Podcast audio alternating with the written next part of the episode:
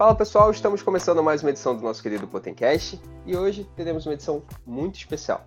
É isso mesmo, Pedro. Hoje nós vamos falar sobre um tema para lá de importante que é a educação. E para isso, nós convidamos os vereadores do Rio de Janeiro, Pedro Duarte, do Partido Novo, e Tarcísio Mota, do PSOL. Sejam muito bem-vindos. Sejam muito bem-vindos novamente, vereadores, e antes de começarmos, a gente vai explicar um pouquinho como que vai funcionar o episódio de hoje. Nós teremos três blocos. No primeiro, cada vereador fará sua apresentação para o público e falará um pouco sobre sua atuação no que diz respeito à educação. Na sequência, serão levados pelos apresentadores quatro temas a respeito da educação, onde cada vereador poderá falar um pouco sobre o assunto proposto.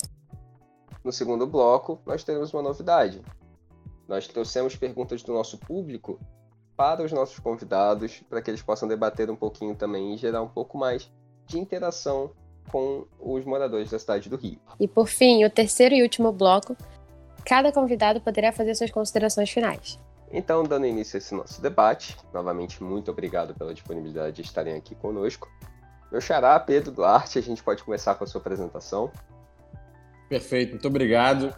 Meu nome é Pedro Duarte, vereador pelo Partido Novo, primeiro mandato, tenho 30 anos, advogado, concluindo agora após em gestão pública e vai ser um prazer estar aqui com vocês falando sobre educação no ano tão difícil para essa pauta tão importante para o nosso país.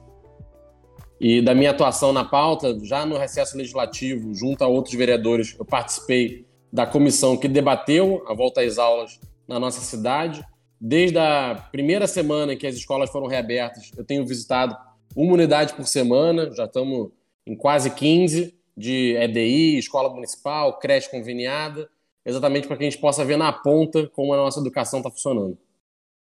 Muito bom. Vereador Tarcísio, seja muito bem-vindo também. Fala pessoal, que bom aí. Obrigado aí pelo convite, Pedro. Obrigado, Chamira. Um grande abraço aí ao Pedro Duarte.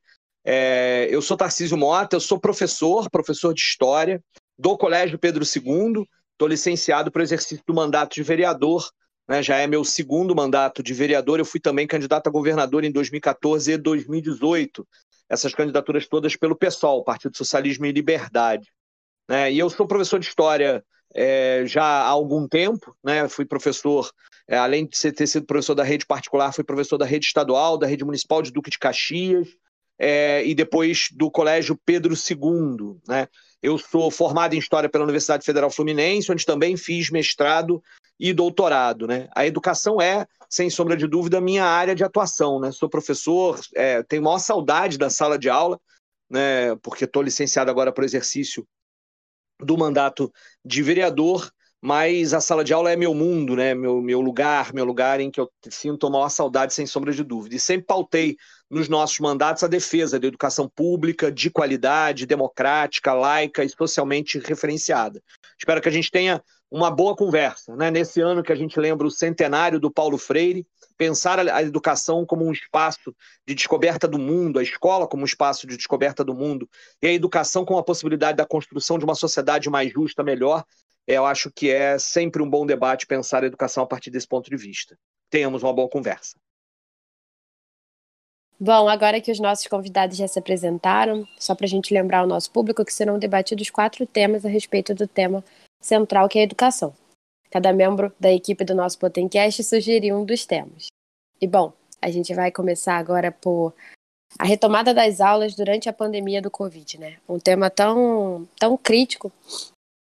E queria que vocês falassem um pouco sobre o quão tem sido enfrentar, o quão tem sido difícil enfrentar essa questão de dentro da Câmara.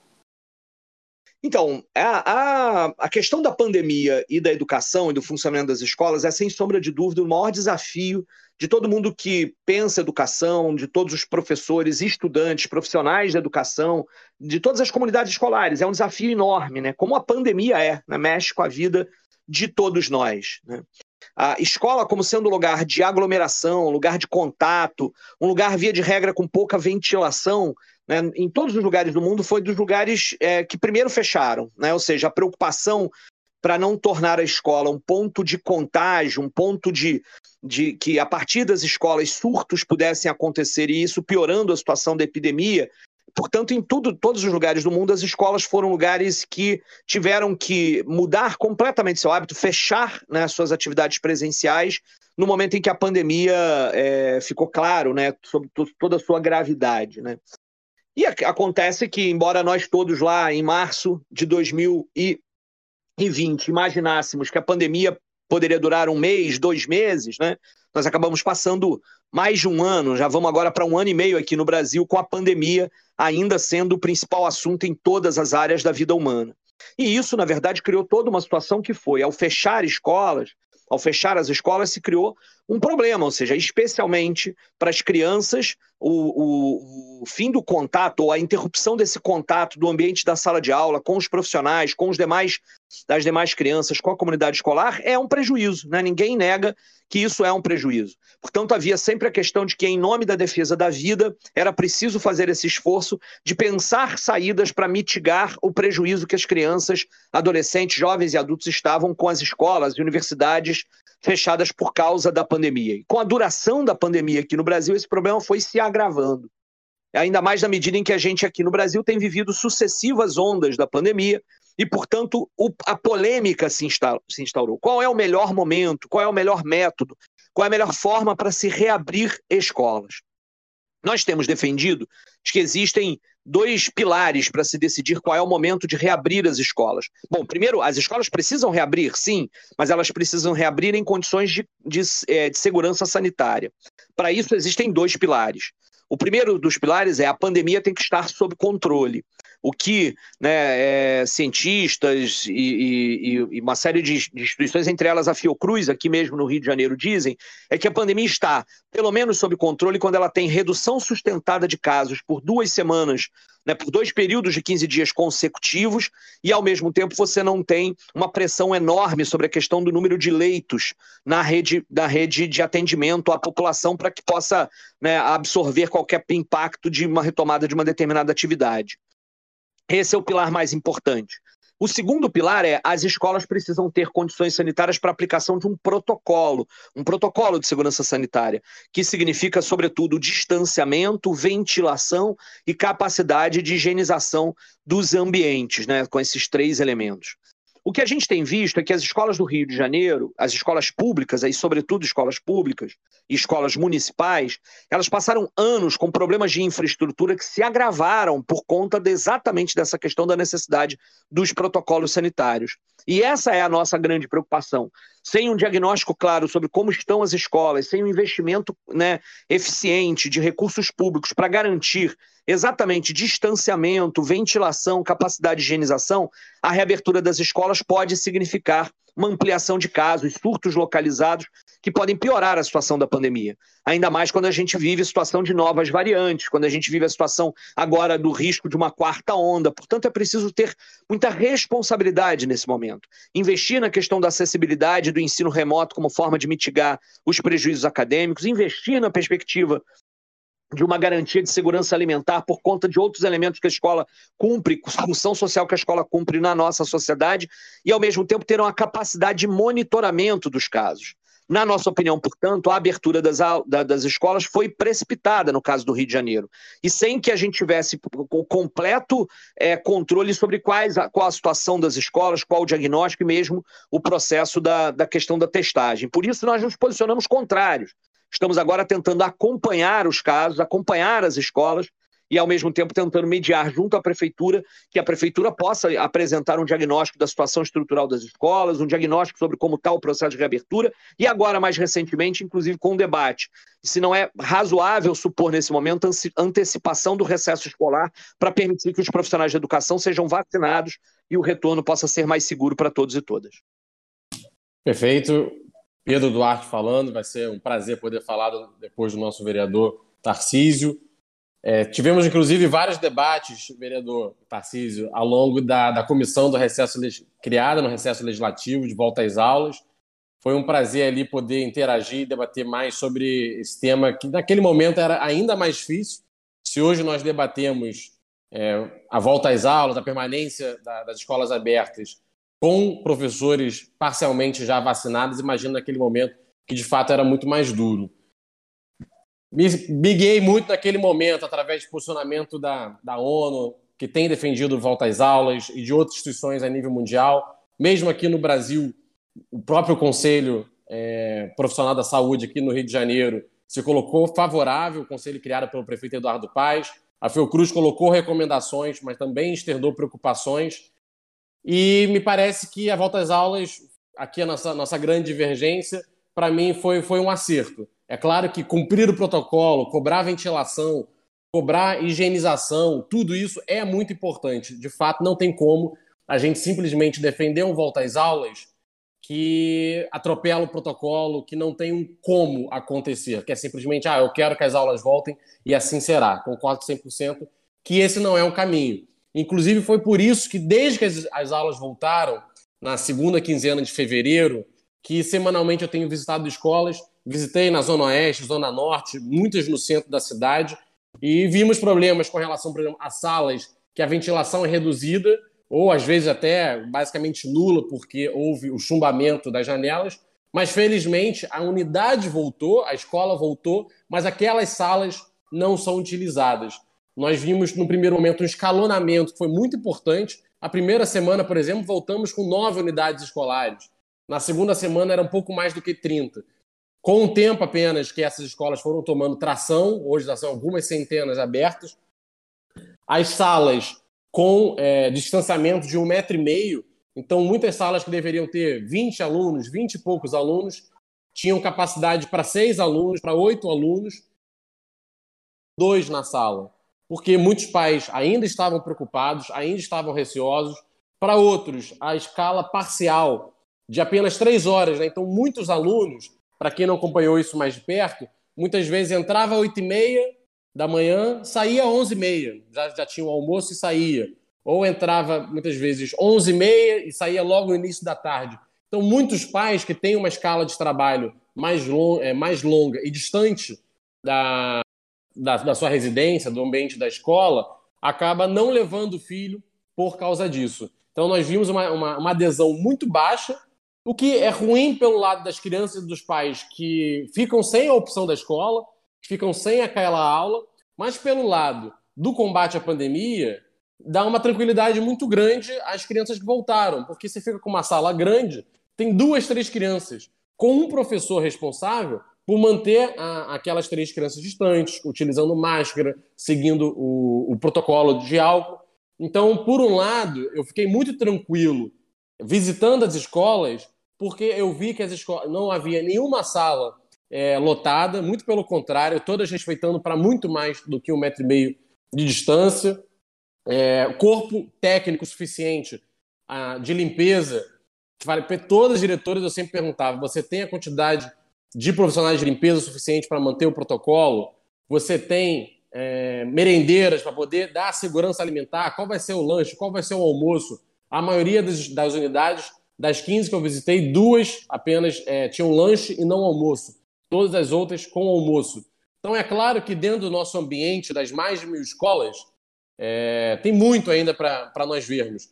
Mas é, se todos os vereadores forem visitando as escolas pontualmente, assim, eu, nós, eu particularmente apareço de manhã sem avisar, de forma muito respeitosa, sem querer atrapalhar o protocolo. Pergunto, bom dia, com licença, posso, posso é, acompanhar, ver a sala? Ó, estamos recebendo aluno, pode ser daqui a 15 minutos, a gente aguarda.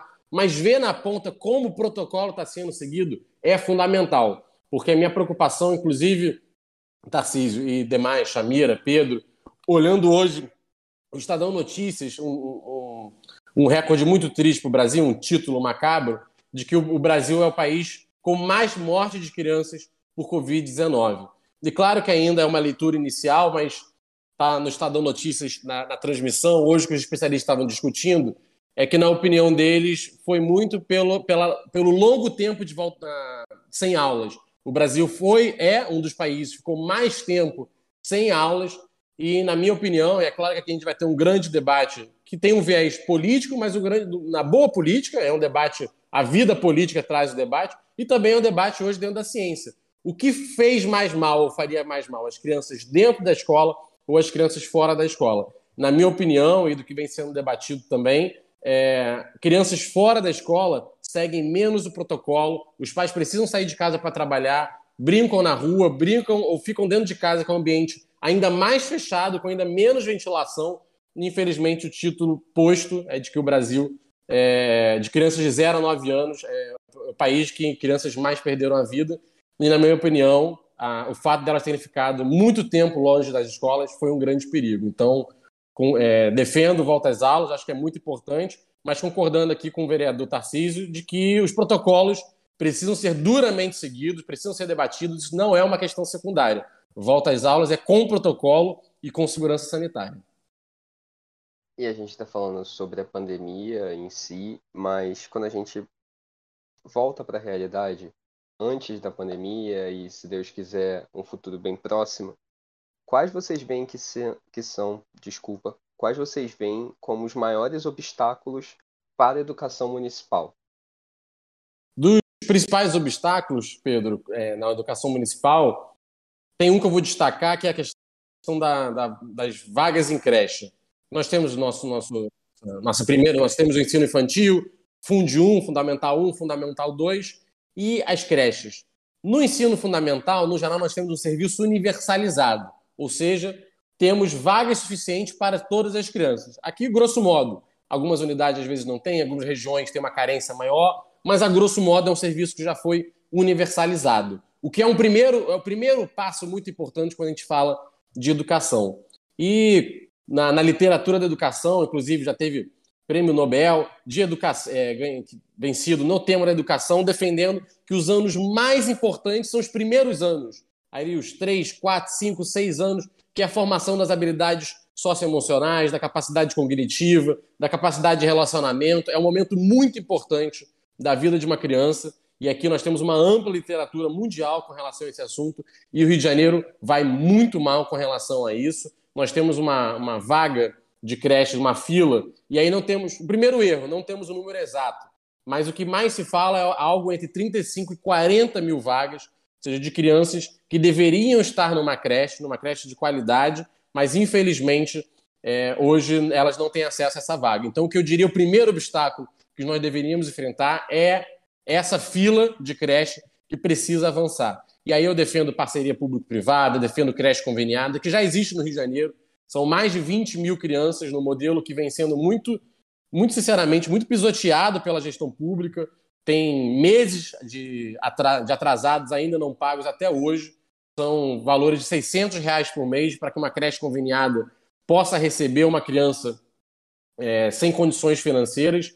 Mas tem vários outros modelos mundiais que a gente pode discutir e também creche, seja criada, construída pelo poder público, seja creche contratada da iniciativa privada, mas na minha visão, o maior obstáculo, que deve ser a nossa prioridade número um hoje, é avançar nessa fila de vagas em creche. E, para além disso, no, a nível que a gente for falar de ensino fundamental, é, alfabetização, infelizmente, as nossas crianças, quando a gente olha no ciclo posterior, anos depois do que elas já deveriam estar alfabetizadas, elas ainda não estão. E aqui a gente vai ter um, um, um debate pedagógico com relação ao método de alfabetização. Na minha opinião, é algo que tem que ser pacificado dentro da nossa rede. Qual é o melhor método a ser adotado e ser efetivamente implementado conforme os maiores é, avanços no Brasil e no mundo. E uma política de, de maior incentivo entre as escolas. A gente tem o caso é, do Ceará, que fez um modelo de distribuição de SMS, né, de recursos com base em, no posicionamento da escola dentro de um ranking, mas não só o posicionamento dentro do ranking?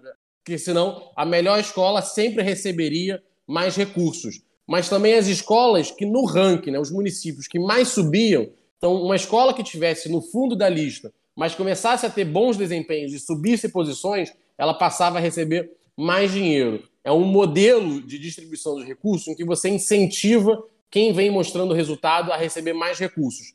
Insisto, não só quem está no topo do ranking, mas quem está subindo posições, demonstrou algum avanço, demonstrou resultado, recebe mais recursos. É um modelo muito premiado de Sobral, do Ceará. Eu acredito que a gente poderia internalizá-lo aqui dentro da nossa cidade, de uma forma a, comparar as unidades, amparar as que estão avançando e as que têm maiores dificuldades para que elas possam avançar. E a partir do momento que elas avançam, nós damos mais recursos, mas tendo uma preocupação, claro, deixando isso muito claro, de que ninguém fique para trás, mas é um modelo que a gente tem que premiar o modelo que dá certo, quem tenta inovar, faz diferente e dá resultado.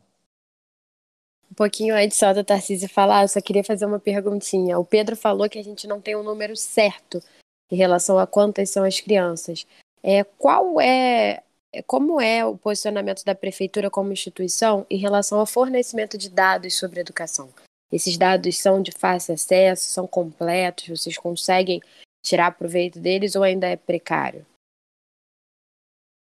Olha, olha, Camila, nesse ponto dessa tua pergunta, depois eu, eu comento a resposta do Pedro e falo dos desafios, é, especificamente sobre a questão do déficit de vagas de creches, a resposta é não. Nós não temos o dado é, real, concreto, porque a prefeitura não faz algo que está escrito, inclusive, há muito tempo, está inclusive na lei do Fundeb, né? Ou seja, que a, a, prefeitura deveria ter um censo, não apenas o censo escolar, o censo da, da, das crianças que estão nas escolas, públicas, privadas e de todos os níveis, mas o censo para definir quantas crianças estão fora da escola. E este dado, que é um dado muito importante para que a gente possa, inclusive, planejar as políticas públicas, nós não temos no Rio de Janeiro. Isso é um absurdo. Inclusive, recentemente, alguns vereadores têm apresentado projetos de lei na tentativa de obrigar a prefeitura a, a, a, a encontrar mecanismos para ter esse dado. Né? É, é, claro que, por exemplo, a gente poderia aproveitar neste momento a realização do censo, se é que ele vai acontecer com financiamento adequado, né? para que a gente pudesse, por exemplo, ter alguma ideia melhor sobre isso. Nós temos aqui no Rio de Janeiro o Instituto Pereira Passos, que tem um conhecimento técnico capaz, inclusive, de implementar um tipo de censo que verificasse, de fato, quantas crianças estão fora da sala de aula, especialmente na questão da educação infantil. Então, sobre este ponto, há uma, um apagão de dados no município do Rio de Janeiro. Nós estamos no ano, inclusive, da revisão do Plano Municipal de Educação, em que esses dados são fundamentais para a gente entender quais metas nós avançamos, que estão previstas para os 10 anos, é, quais a gente ainda nem começou e quais a gente está no meio do caminho, até para readequar essas metas do Plano Municipal de Educação. O Conselho Municipal de Educação, inclusive, está neste momento debruçado sobre dados, pedidos de dados sobre a Prefeitura para poder fazer esse diagnóstico. Mas há, sem sombra de dúvidas, sobre a questão da educação infantil, um apagão de dados. Bom, voltando à pergunta sobre quais são os principais desafios. Que bom que vocês colocaram no plural, né? Porque se eu tivesse que escolher um, ia ser difícil. Então eu vou escolher dois, né? Um deles é, é, é, o mesmo que o Pedro destacou. A questão do acesso à educação infantil é um, o principal, um dos principais problemas da educação pública, da educação municipal no Rio de Janeiro. É preciso ampliar o número de vagas. É, e isso significa ter um planejamento dos investimentos necessários para que a gente consiga, via creches públicas ou via a questão das creches conveniadas. Eu discordo do Pedro apenas na questão da compra de vagas de é, diretas de, de unidades de educação infantil lucrativas, embora eu concorde com a questão do convênio né, dessas creches, tal qual a gente tem hoje, até mesmo com uma expansão, é preciso ter um planejamento para se resolver essa questão, que é um direito de toda criança. Né? A educação infantil é direito da criança, né? muito além do que é o que normalmente no senso comum se fala, que é uma questão para que o pai possa trabalhar etc. Embora esse elemento seja um elemento real, é direito da criança. Mas o segundo principal problema é o desafio da qualidade né? Porque é, nós chegamos a uma situação que no ensino fundamental o desafio do acesso, de fato, se chegou a, a, a quase resolver é, completamente isso. E aí nós temos o desafio da qualidade. E o desafio da qualidade da educação, né, na minha opinião, passa por quatro elementos. Né? O financiamento, ou seja, da onde vêm os recursos para a gente garantir uma educação de qualidade. E aí o novo Fundeb é um alento, mas ele ainda é insuficiente. A gente precisa chegar a um investimento maior do PIB em relação à educação. Isso significa todo o debate da reforma tributária necessária para que no, no Brasil a gente possa ter um tipo de cobrança de impostos, uma, uma situação que seja é, muito mais progressiva do que é hoje. Né? Além do financiamento, a questão do currículo enriquecido, da infraestrutura e da valorização dos profissionais de educação. Eu, como disse na apresentação, sou professor do Colégio Pedro II, uma escola com reconhecida qualidade, né?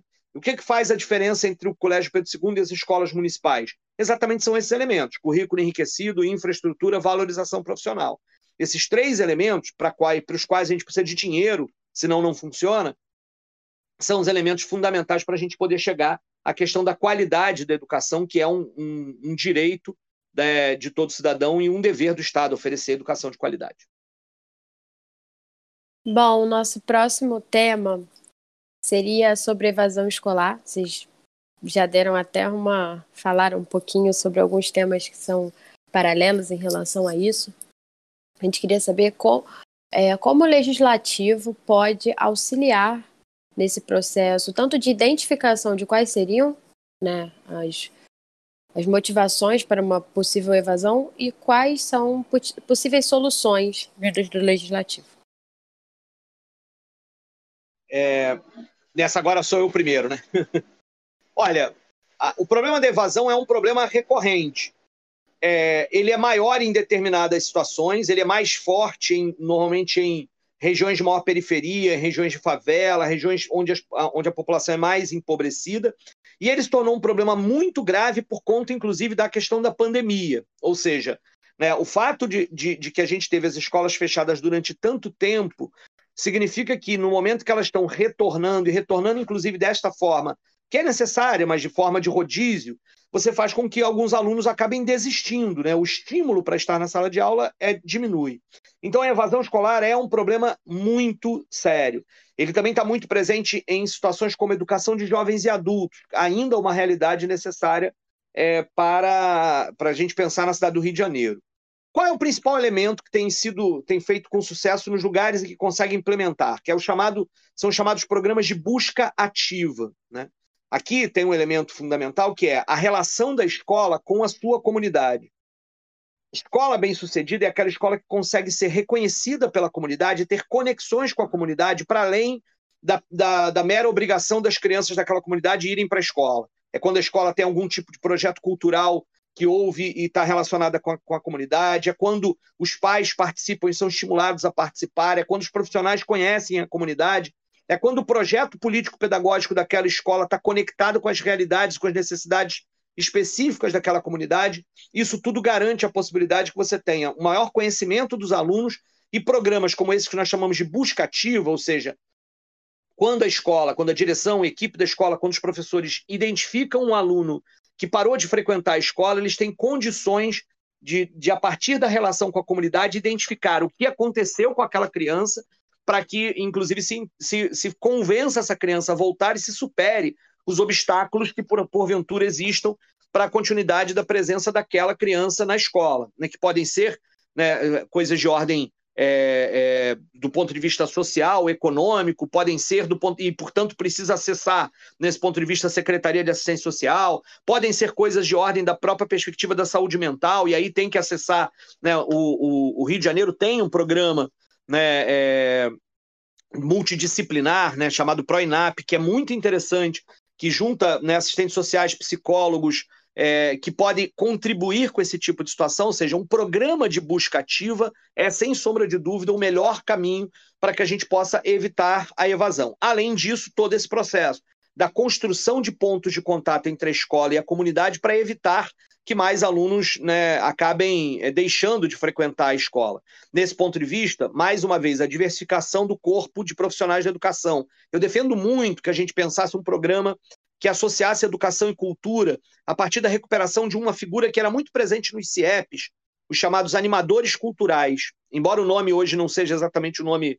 é, o nome animador cultural não é o melhor nome, ele seria muito mais um articulador cultural, né, que ele produziria cultura na escola para a comunidade, identificaria a produção de cultura na comunidade, trazendo para a escola, fazendo com que a escola e a comunidade tenham um contato mais, é, é, mais presente. Isso tudo facilitaria a vida. Além disso, por exemplo, a gente precisa, de fato, fazer com que, com que a carga horária dos profissionais de educação não seja uma carga horária tão picotada e que o profissional tenha que dividir é, a carga horária entre várias escolas. Nesse sentido, aqui no município do Rio de Janeiro, você tem a chamada política de migração, que professores que são de 16 horas ou 22 horas e meia migrem para 40 horas. Com isso, eles ficam mais tempo numa mesma escola, conhecem melhor a comunidade escolar e, inclusive, com tempo de planejamento, podem discutir com seus pares as melhores formas de chegar até aquelas famílias dos alunos que pararam de frequentar a escola. Ou seja, valorização da comunidade escolar, gestão democrática da educação, articulação escola e cultura e programa de busca ativa seria a minha receita né, para que, que obviamente tem que ser adaptada a cada realidade, mas seriam os elementos que eu, que eu apontaria para combater a evasão. Concordo 100% com o Tarcísio de que a busca ativa é a melhor forma de nós enfrentarmos a evasão.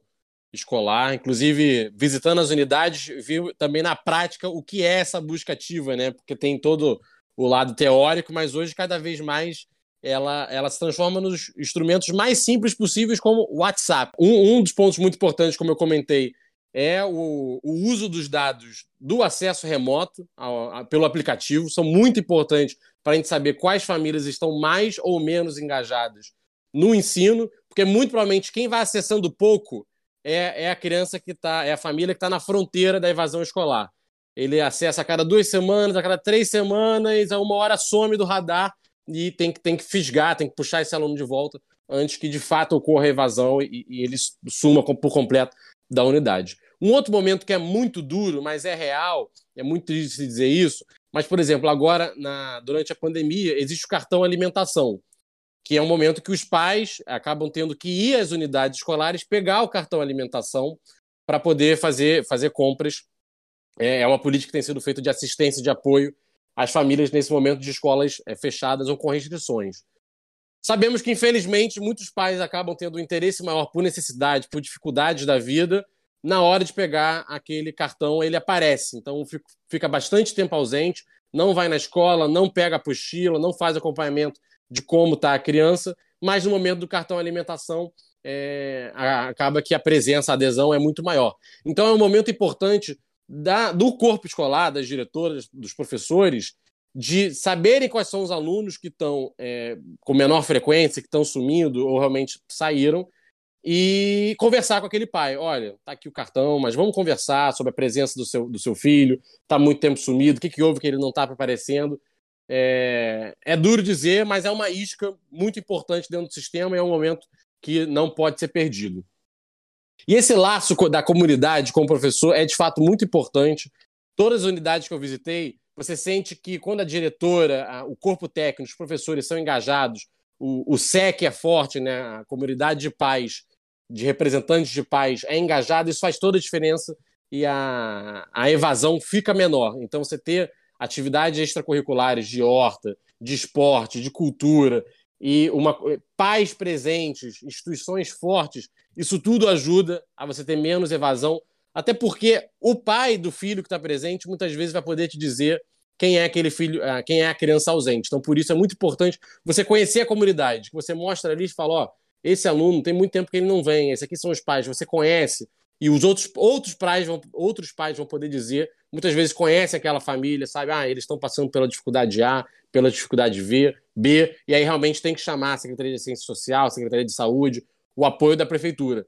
Mas muitas vezes quem vai poder te dizer quem são aquelas famílias são outros pais daquela comunidade. Então, é, o Tarcísio falou muito bem de que o fator comunidade é essencial para que não se perca. E nesse momento, como eu disse no início, todo instrumento de comunicação vale. É WhatsApp, SMS, lista de transmissão, tudo que mantém algum contato está é, tá valendo e é muito importante ser utilizado.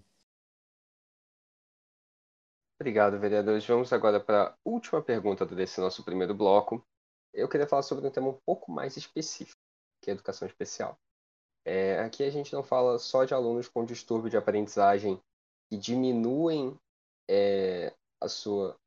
com distúrbios de aprendizagem que diminuem a sua atuação escolar, como, por exemplo, déficit cognitivo, dislexia e TDAH, mas também alunos que têm essa aptidão para cima, que tem um distúrbio que aumenta a capacidade, como altas habilidades, superdotação, porque independente se é para cima ou para baixo, isso afeta e muito a vida de uma criança porque principalmente porque os professores não estão preparados para isso e não é por culpa deles, é porque não preparam os professores para isso.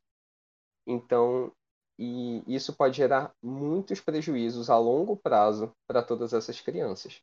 Então, eu queria perguntar como que a é, como que o município pode fazer para que esses alunos não tenham prejuízos ao longo da formação escolar deles? Pedro, muito obrigado pela pergunta. Tema muito importante. E aqui eu vou. Tem várias, é, vários pontos que muito provavelmente eu vou concordar com o Tarcísio vai apontar, do apoio dentro das unidades, é, do fortalecimento do Instituto de Formação, de capacitação dos professores dentro da nossa rede.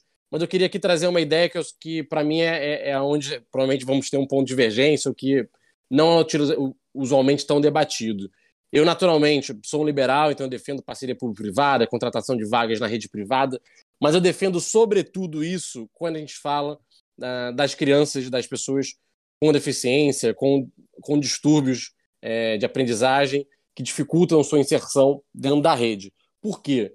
Eu adoraria que a prefeitura tivesse capacidade orçamentária, financeira, de criar unidades é, que tivessem tratamentos específicos. Aqui eu não quero falar de, de isolar, porque também há um debate pedagógico com relação a isso. Não acho que seja o bom caminho de você criar unidades específicas para é, os diferentes distúrbios, até porque eles são muito diferentes entre si.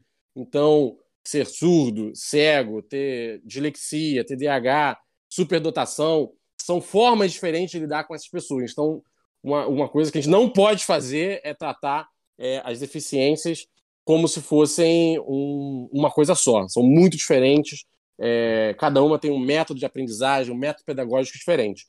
Só que muitas unidades escolares da rede privada é, recebem, são um pouco mais especializadas, recebem é, alunos usuais, habituais, mas são muito capacitadas em estrutura, em rede, para alguns tipos é, de dificuldade, por exemplo, TDAH, tem colégios que são conhecidos por saberem lidar ou terem um tratamento específico com relação a isso.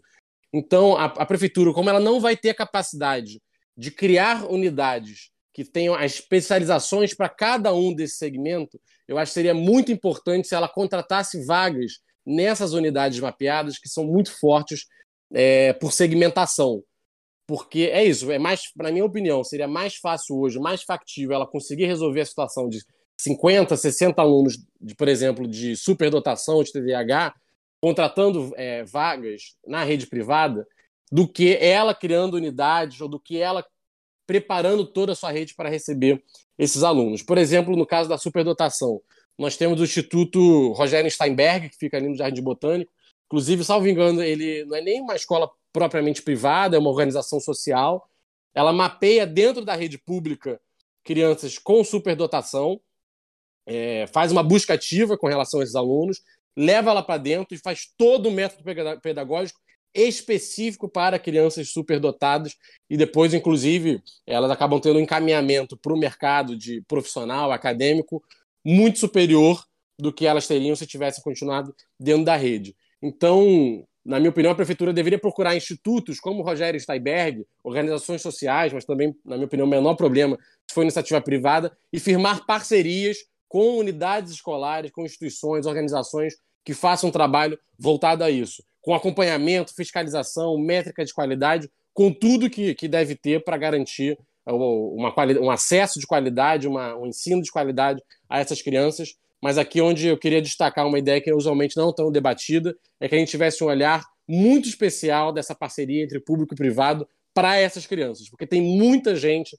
no terceiro setor, na iniciativa privada, fazendo iniciativas de muita qualidade, um trabalho muito sério voltado uh, a essas crianças, a esses alunos. Olha, é, esse é um tema, né, sem sombra de dúvida, muito importante, né, e que tem múltiplas faces para a gente poder é, entendê-lo, né? Ou seja, primeiro, eu acho que, que tem um elemento que é o Rio de Janeiro desenvolve há já algum bom, há um bom tempo uma política de inclusão, inclusive baseada na Lei Brasileira de Inclusão, na LBI e etc., que é uma política que demanda muito esforço, esforço inclusive orçamentário, né? É, e é verdade que precisa do esforço orçamentário, mas eu acho que isso precisa ser feito.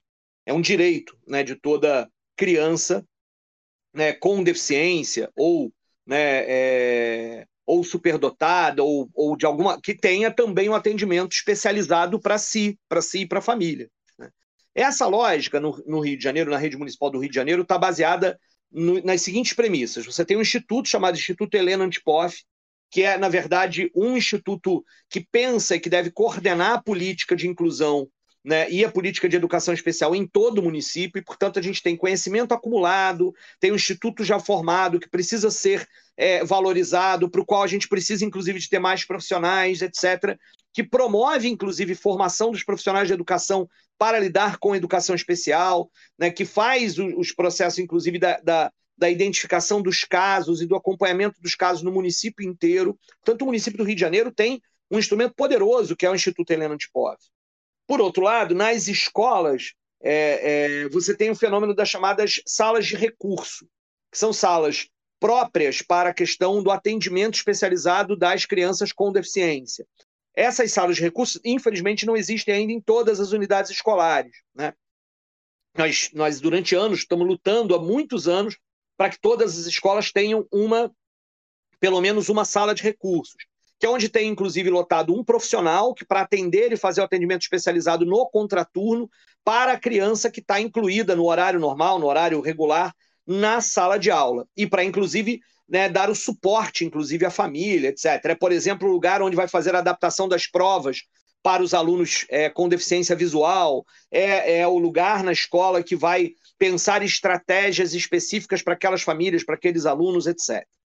Existe um terceiro pilar nessa, nessa questão, é, que de fato no Rio de Janeiro a gente tem menos estruturado, que é a capacidade que a gente tenha de identificar é, é, as, as situações que, a partir de uma perspectiva de dificuldade de aprendizagem, de dificuldade, inclusive, do convívio, possam encaminhar o processo de diagnóstico para saber se há, ali naquele caso, alguma situação que precisa ser é, é, tratada, precisa ser pensada de forma específica.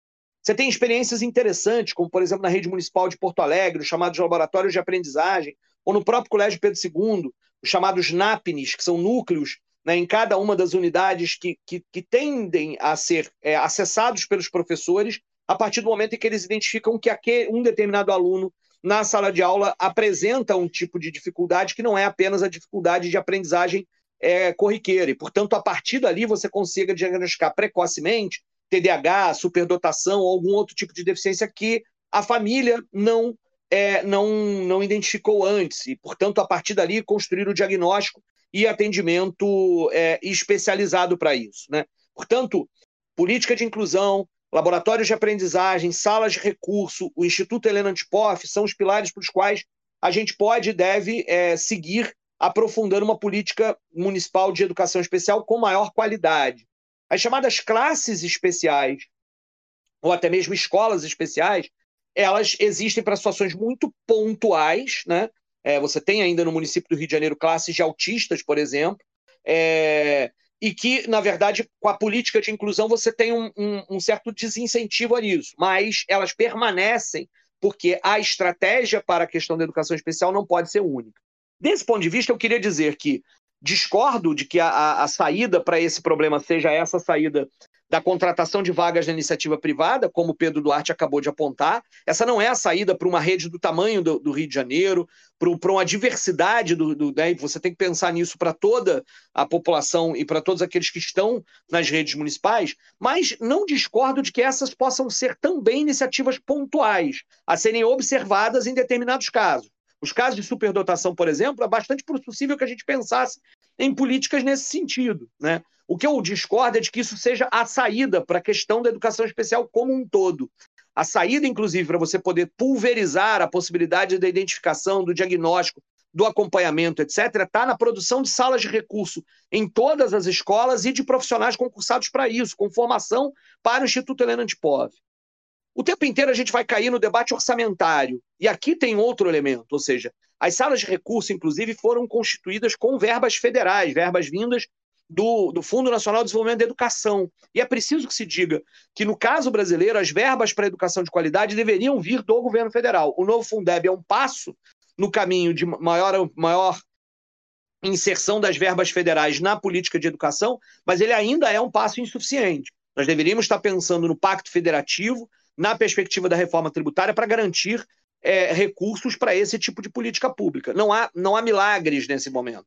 Há, na verdade, a necessidade de mais recursos para a educação para que a gente possa, com que esses recursos, né, é, utilizados de forma eficiente, de forma transparente, sem os desvios, sem corrupção, porque eu sei que esse é um debate importante, né, é, é, possam, de fato, garantir o direito para as crianças na, na nossa rede. A gente avançou muito e tem avançado, inclusive, no conhecimento sobre essas questões, mas ainda é insuficiente. Precisamos de mais recursos, de mais estrutura para a educação especial, que ainda tem, e eu esqueci de dizer isso, olha, olha que absurdo, porque no Rio de Janeiro você tem um profissional especializado, que é o agente de apoio à educação especial, educação especial que é para aquele aluno que está incluído ter um suporte além do professor. E no Rio de Janeiro ainda tem os chamados mediadores, que no caso da rede municipal do Rio de Janeiro é um absurdo. E aqui eu acho que é, de fato, que a prefeitura utiliza para gastar menos dinheiro, utiliza do recurso dos estagiários. E aí você, no lugar de pensar o estágio como um processo de formação daquele que está na universidade, utiliza o estagiário como mão de obra barata para suprir uma necessidade, que é a questão da mediação no caso da educação, da educação especial. Olha, é muito assunto. A educação especial dava, dava um programa só para a gente destacar cada um desses pontos para poder falar sobre isso. Olha, eu, eu vou falar aqui que eu, eu topo a gente gravar outro dia esse programa. Eu ia ficar muito feliz. Eu confesso que eu descobri várias coisas que eu não fazia ideia aqui com vocês. Vai ser um prazer aí. E só para pontuar, inclusive, concordo com vários dos pontos que o Tarcísio levantou. Eu só quis trazer esse diferente e concordo, é isso, né? Não tem bala de prata. São várias medidas para que a gente possa enfrentar esse tema. Vamos sim, vamos sim. Fica o compromisso depois de um debate sobre educação especial, específico sobre isso. Então tá marcado. Muito obrigado, vereadores. Vamos agora para o nosso primeiro intervalo e voltamos já. Não saiam daí. Já pensou em aprender idiomas com professores do mundo inteiro e a partir de referências não hegemônicas do sul global? No Abraço Cultural, formamos pessoas em situações de refúgio para dar aulas de idiomas e culturas e oferecemos cursos de árabe, espanhol, francês e inglês. Membros da Potente e do Mudune têm até 20% de desconto nos cursos do Abraço no Rio de Janeiro. Para mais informações e inscrições, acesse www.abraçocultural.com.br e inscreva-se! Lembrando que as inscrições para os cursos intensivos já estão abertas. Voltamos, pessoal. Muito bom a gente ter propaganda agora, né, Pedro? Agora vamos dar início ao nosso segundo bloco do debate. Queremos agradecer ao nosso público que enviou as perguntas e que, infelizmente, por pouco tempo, só poderemos fazer algumas. Os convidados vão manter a, vão manter a ordem intercalada a partir de agora. Então, eu acho que eu posso começar. É, a gente tem duas perguntas aqui, eu vou juntar elas em uma só, que é sobre planejamento para a capacitação dos profissionais da educação para as dificuldades dos alunos por conta da pandemia, relacionado ao ensino remoto. Como que a, a prefeitura, a Câmara Legislativa podem investir nisso, na capacitação dos profissionais em relação ao EAD? Olha, Pedro, é, aqui no município do Rio de Janeiro, a gente tem a chamada Escola Paulo Freire de formação de professores. E, ao mesmo tempo, você tem também o, a Multirio. Né?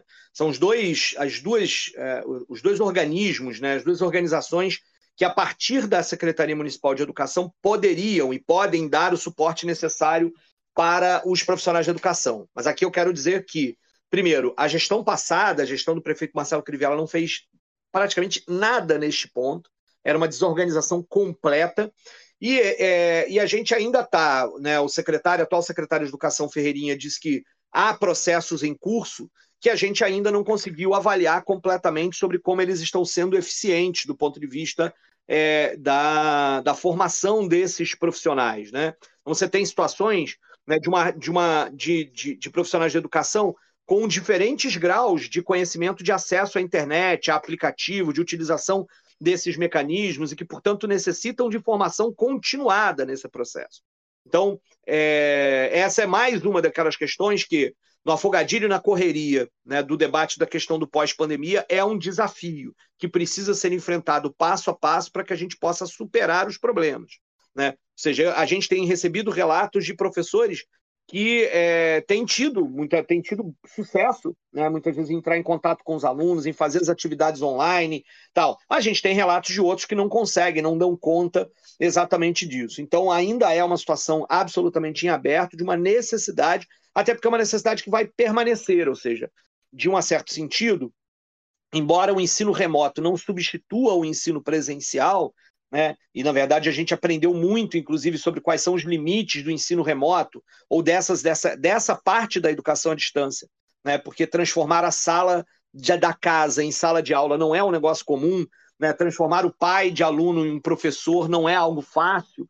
Né, da mesma forma que fazer com que o professor que está acostumado com aquela dinâmica da sala de aula passe a lidar com a dinâmica virtual também não é um negócio simples, não é uma coisa fácil, mas estamos todos muito aprendendo com este processo. E eu espero que tanto a Multirio quanto, quanto a Escola Paulo Freire possam, inclusive, oferecer aos profissionais de educação formações cada vez mais aprofundadas, de forma cada vez mais participativas, para cada vez mais gente possa estar né, fazendo isso com qualidade. Bom, vocês tocaram num assunto nas últimas perguntas em relação à, à importância do papel do diretor nesse processo de aprendizagem, de manter o aluno no colégio. É, segundo uma pesquisa do Mapa Educação, é, três em cada quatro diretores de escola no Brasil são indicados por políticos, são contratados por indicações políticas. A gente sabe que esse, essa atitude acaba trazendo muitos malefícios para os alunos e para toda a comunidade escolar, mas é, quando não há uma regularidade, não há um mandato que possa ser estendido caso haja troca de prefeito, a troca de prefeitura. Então, qual seria uma solução possível dentro do âmbito legislativo em pensar uma nova maneira de contratação para os colégios, visando sempre o bem-estar das crianças? Perfeito, Chamira. Esse ponto é muito importante. A literatura é, com relação à educação mostra que o diretor ele é um agente transformador da realidade daquela escola, do ponto de vista de gestão, de pedagógico e de entrega de resultado. Isso é, é na minha opinião, é um fato muito importante. Então, a escolha do diretor não é algo secundário quando a gente fala de, de educação. Eu não quero dar aqui uma resposta fechada sobre qual é o modelo que vai dar certo. Felizmente, no Rio de Janeiro, o caso de indicação política, que como mostra o mapa educação, é predominante no Brasil, não é o predominante na realidade do Rio de Janeiro. Os diretores são eleitos pelas comunidades escolares, no geral, inclusive dos que eu conheci, pessoas muito bem intencionadas, competentes e desvinculadas de, de interesses é, políticos eleitorais, de, de proximidade a um vereador ou mesmo ao prefeito. Agora, eu também tenho ressalvas ao modelo de, é, de eleição pela comunidade escolar, como único, o, único fundamento. Porque as aptidões que você tem para ganhar uma eleição, que muitas vezes é, é, empatia, é comunicação, é capacidade de relação com os pais, é, são qualidades muito importantes. Mas isso não garante uma capacidade de gestão de uma unidade escolar que muitas vezes é um orçamento de, de, enorme, você vai ter que gerir 20, 30, 40, 50 professores, então tem que ter uma visão de RH. Você tem a verba anual que você recebe da prefeitura que precisa ser gasta, precisa ter transparência, precisa, precisa ter escolha. É, muitas vezes você ser duro com os professores ou ser duro com os pais te traria, digamos assim, um, um revés eleitoral, né? Você perderia votos então a pessoa também tem receio de tomar algumas decisões duras que precisariam ser tomadas, mas gerariam uma rejeição eleitoral, digamos assim. Então ter a aprovação do é, algum nível a comunidade escolar influenciar no resultado, eu acho que é muito importante. Mas é, precisamos ter outros critérios, como, na minha opinião, a gente pode debater formação em gestão, é, saber dar aula e ser querido por isso é diferente de saber gerir um colégio. Então, muitas vezes nós vemos professores tradicionais, aí ele é um excelente professor, vamos colocar diretor. Calma, às vezes ele é um excelente professor e por isso tem que continuar na sala de aula. E não é a direção não vai ser o lugar dele. Então, o que eu queria aqui propor é, na verdade, que esse assunto seja debatido. Não quero aqui trazer um resultado final e que esses fatores sejam levados em conta: capacidade de gestão, é, influência da comunidade escolar, algum respaldo do executivo. Acho que o executivo tem que ter algum papel nisso, porque no fim o diretor também é a, a, o aplicador da política definida centralmente pela prefeitura. Senão nós corremos risco também de ter várias ilhas dentro da rede. Isso nem sempre é bom. É importante ter alguma, alguma diferença entre elas para que elas apresentem diferentes resultados e possam se adequar. Mas no fim queremos que, que a rede siga o, o ordenamento central de metas a serem, a serem batidas, de planejamento. Então acho que a gente tem que juntar diversos fatores aqui na hora de escolher esse diretor. Assunto complexo mais aí. um podcast rende, inteiro. Rende mais um podcast Com também. certeza. Não, nessa a gente vai discordar um pouquinho, mas, mas, mas tá tranquilo também. A questão da gestão precisa ser resolvida com formação, com apoio e etc. Mas eu sou um, de, um defensor em. Até porque a gestão democrática não é só eleição de diretor. Tem mais do que isso, né? um SEC fortalecido. A realidade, cara, na maior parte da, do, da, das vezes é que você sequer tem candidato para a direção da escola, né? Normalmente é candidatura única. São raríssimos os casos de disputa eleitoral. Então, na verdade, no Rio de Janeiro você ainda tem o problema da baixa valorização do diretor, como ele não ganha praticamente nada com relação a isso. Pouquíssimos professores querem ser diretores, porque aumenta o desgaste, né, exatamente por conta de todas essas tarefas que tem, e você tem uma situação que, que, que é ilusória. No final das contas, a eleição, ela no final é só um referendo do único professor que quis assumir o cargo de direção. Isso não resolve. Bom, agora a gente vai para mais um intervalo e já já a gente volta.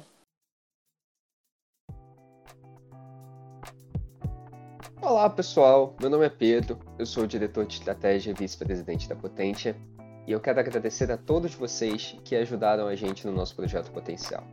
Primeiro eu quero agradecer às entidades do nosso curso, a Atlética, ao Mudune, a Escola de Ciência Política da Unirio e ao CP nas Escolas por terem se juntado com a gente nesse projeto incrível.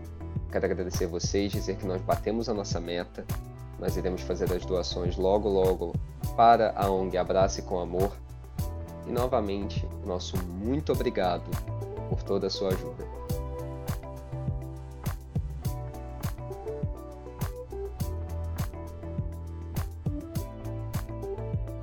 Então chegamos ao nosso último bloco. Pedro, Tarcísio, muito obrigado novamente pela presença aqui com a gente. Então, cada vereador poderá fazer agora suas considerações finais sobre o nosso bate-papo. Dessa vez vamos começar pelo Pedro. A palavra é toda sua. Perfeito. Queria agradecer Chamira, Pedro, Tarcísio aqui por pela conversa. Muito importante essa iniciativa de vocês de, da potência, de discutir, de trazer convidados, de falar dos assuntos mais importantes do Brasil e educação certamente é, é um top 1. Não há futuro nosso sem a, uma, uma, educação de qualidade que seja debatida com relação a métodos, com relação à forma de fazer acontecer. Então, queria deixar o parabéns para vocês e me colocar sempre à disposição qualquer outro assunto, qualquer oportunidade da gente poder estar tá debatendo, é sempre um grande prazer. Então, parabéns aí para vocês pelo trabalho, esse engajamento que vocês fazem e conta sempre comigo. Muito obrigado. Olha, eu também queria agradecer muito aí Pedro, Chamira e ao Pedro Duarte, né? Temos tido bons debates na Câmara, sempre respeitosos, mesmo nas divergências. É sempre muito bom estar conversando contigo, Pedro. É, sem sombra de dúvida, o Legislativo Carioca ganha com a tua presença, sem sombra de dúvida. E queria agradecer também aqui a, a, as perguntas feitas. Educação é, sem sombra de dúvida, um tema que me fascina, né? Eu sou professor, sou educador é, e acho mesmo que nós temos um potencial enorme para que as escolas sejam lugares de descoberta do mundo e de descoberta de formas e de desejos e de vontades para mudar o mundo, para que o mundo seja um lugar melhor do que é. Né? Paulo Freire dizia que a escola sozinha não vai mudar o mundo, mas tampouco mudo, mudo, o mundo mudará se nós não mudarmos a escola, não fizermos da escola esse lugar de criatividade, de inventividade, de descoberta, de, de construção de valores, de construção de valores de comunidade, construção de valores humanos. Né? É, é sem sombra de dúvida, para mim, o sonho de que a escola pública cumpra esse papel, não seja apenas o papel de adestramento, de castração, de disciplinarização de que muitas vezes as escolas cumpriram. Né? Me lembro do tempo da faculdade que existia um texto que dizia que a escola pode ser lugar de reprodução, pode ser lugar de. de é, ou pode ser lugar de transformação. Né? É, e como é que a gente consegue construir essa perspectiva numa, numa, numa, numa, numa, numa feliz referência que o Leonardo Boff colocou num livro, não é dele a origem, mas a lógica de que se você vai criar alunos para serem águias ou alunos para serem galinhas, né? no sentido da perspectiva de olhar para o horizonte, de voar alto, de construir novos horizontes para si, para, as suas comunidades escolares. Então, esse é, sem sombra de dúvida, meu desejo, meu sonho de vida. Por isso sou professor, por isso sou vereador. Estou vereador hoje, embora com muita saudade da sala de aula. Muito obrigado. Né? Poder falar sobre educação é sempre um prazer, ainda mais num ambiente tão tranquilo, tão, tão é, bem conduzido como por vocês dois, Pedro e Chamira, e com alguém com quem eu tenho o, a, a honra de divergir de forma respeitosa, aprendendo sempre, que é o vereador Pedro Duarte. Um grande abraço. Queria só deixar claro aqui o carinho recíproco aí pelo Tarcísio, tem sido um prazer Novamente, vereadores, quero, em nome da Itencast de toda a potente, agradecer novamente pela participação dos senhores em nosso projeto. É isso, pessoal. Vocês encontram o Potencast toda segunda no Spotify, no Google Podcasts e também no Deezer. Obrigada pela audiência e acessem nosso site, nossas redes sociais. Não, peraí. Obrigada pela audiência e acessem nosso site e nossas redes sociais para ficar por dentro dos projetos e serviços. Até a próxima.